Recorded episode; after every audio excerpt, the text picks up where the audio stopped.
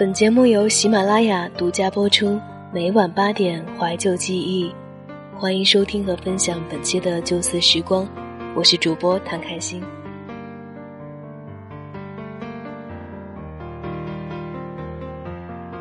苦到极致的那几年，我也有过内心堕落的时候。坐公交车提前两站下车，省下一元四牛币，前一分钟还在揉着发胀的腿肚。后一分钟就必须走在无尽的回家路上。冬日七点出门，七点才回家，吵吵十工，直接省去遇见白昼的机会。一路漆黑，走到出租屋前，小心确认背后没有鬼祟的人影。往往还在包里胡乱一气摸上钥匙，眼泪就不自觉地落在鼻尖上。谁要做这种苦力？我也想做那种寻常主妇呀。一层楼的窗口透出光亮，我去上班的日本小主妇在厨房中系紧围裙煎炸烘烤，那束光真可恶，正对准我的孤独。我租住房子贪图便宜，在顶楼小房间，一共才几平米的房间，一个夜晚足够过出四季的气候，电热毯是夏季，墙壁是春季。地板是秋季，窗边是寒冬。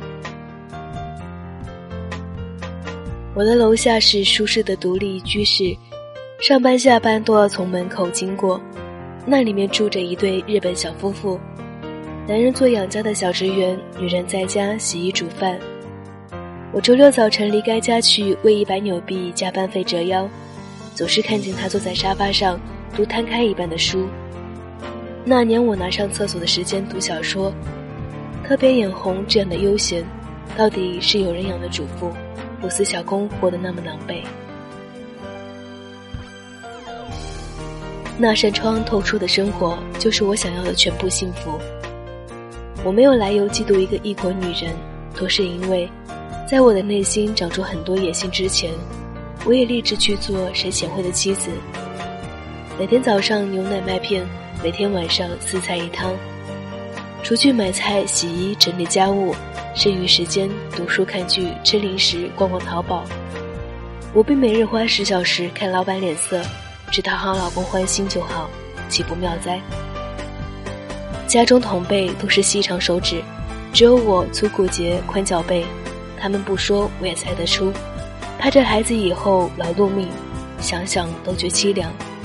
这世间竟有被规定好的人设，在万般期待那种结局，唯有难逃的命运。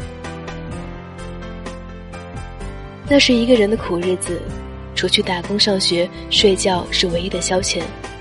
年轻有年轻的好处，剩饭剩菜也把自己养到白白胖胖。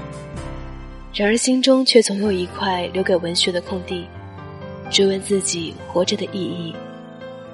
女友们多数精明，挑了又挑，最后嫁给自带资产的爱情。临走前摇摇我的肩膀，去找个能养得起你写作梦想的人，总比你自己苦哈哈的强。我后来和彼得走在一起，不幸他与我同样贫穷，写字这件事依旧远在天边。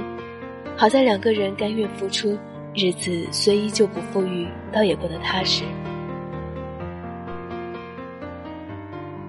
人性挺让人费解，一旦温饱解决，世上便尽是我熬不下去的工作。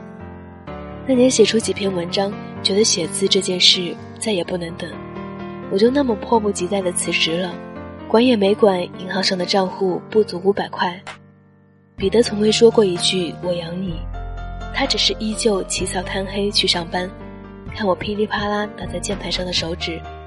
轻轻说：“你的梦想是写作，我的梦想只是你。”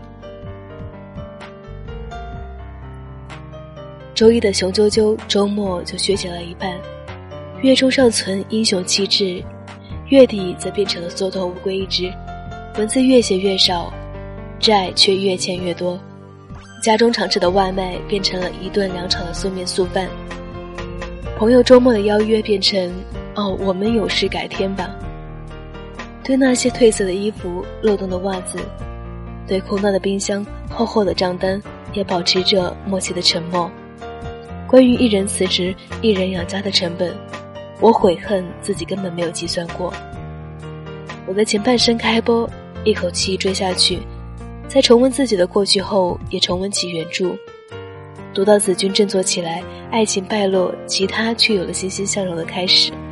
我忽然想陈述一个事实：不是所有男人如原剧中的娟生，能慷慨拿出二十万为前妻填补房子贷款。也不是所有人会如同电视中的俊生，有让妻子一掷千金的能力。都市中多的是寻常夫妇，一人辞职，另一人就需承担双份压力，然后共同咬紧牙关过活。哪里似文学作品中的人能轻易忽略物质的障碍？我喜欢的作家李行浅写过一篇文章：“老公不回家，每月给你十一万，你干不干？”朋友圈的主妇朋友分享，而后评论。他也能给家里十一万呀，我们笑，而后严肃，家不是靠一个人撑的，否则当初为何要两个人在一起？对于任何一个有良心的人，接受别人的恩德，而无所偿还，都会心生愧疚。我自认是知恩图报的人，更别提这最亲近的人，日日为我省下半斤米面。然而那一年。我那么的那么的想让文字充满我的生活，从没有问过辛苦的他，你到底是需要一个作家女朋友，还是一个携手共进的人？想想母亲也做过多年的主妇，我何不是也曾看清过她，见过母亲责备父亲没有经济头脑，这些年一直苦哈哈的上班，我却深知父亲的伟大。他在一次酒席上听人提起母亲多年不上班的事。日子是紧紧巴巴的，但是不可以说，不可以伤害他的自尊心。孩童最敏感，早就明白为何家中没有他人富裕。母亲去上班的那一天，连自己也内心欢呼，却不是为月千元俸禄，而是隐隐约约觉得母亲终于不是那个紧锁眉头、哭黄着脸在厨房烧饭的角色。母亲也有可能成为踩着高跟鞋抱紧文件夹的美丽女人呀。对女人来说，最危险的还不是物质匮乏或社会复杂，而是把后半生留在家中过活。我亲身体会到温水煮青蛙的力量，处在家中数百个没有灵感的日子，把我从温和的女人变成烂发村妇。唇膏眼线通通省掉，一件浴袍就能从早穿到晚，视线越缩越小，鸡毛蒜皮都成为遮天的正经事。想来我和母亲都是幸运的角色，毫不隐瞒的讲，那完全居家的半年，把我曾有过的十八年的教育的作用抹去了大半。后来，当我重新走进社会，竟像一个小女孩初识世界般恐惧，一杯咖啡里都有我错过的细节。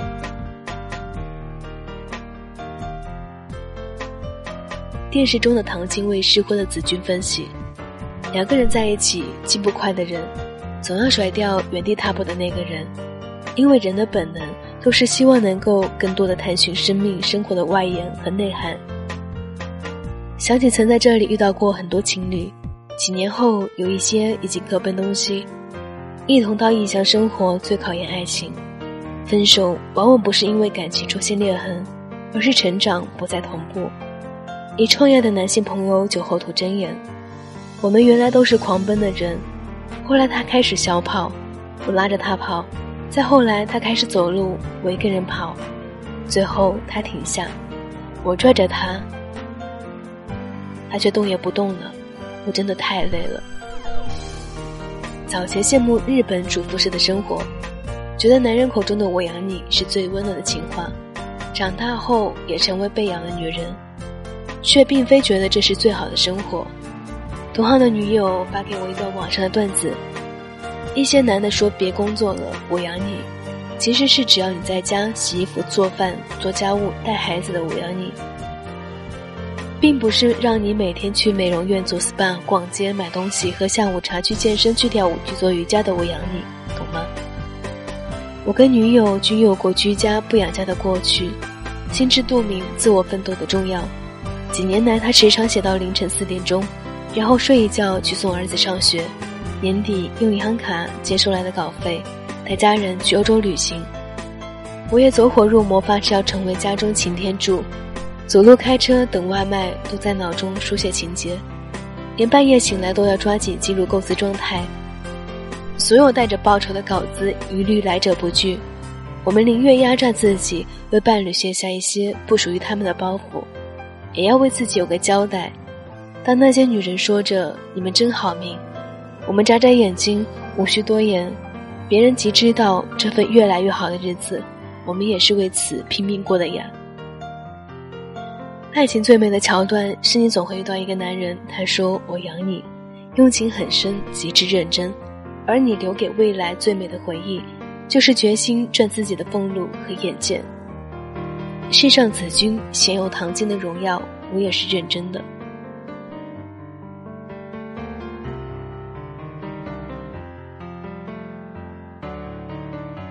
好了，本期的节目文章转自公众号，请尊重一个姑娘的努力。作者杨希文，二零一六年度亚马逊新锐作家。一个住在新西兰房车上的姑娘，热爱生活与写作，相信写作是门孤独的手艺，意义却在于分享。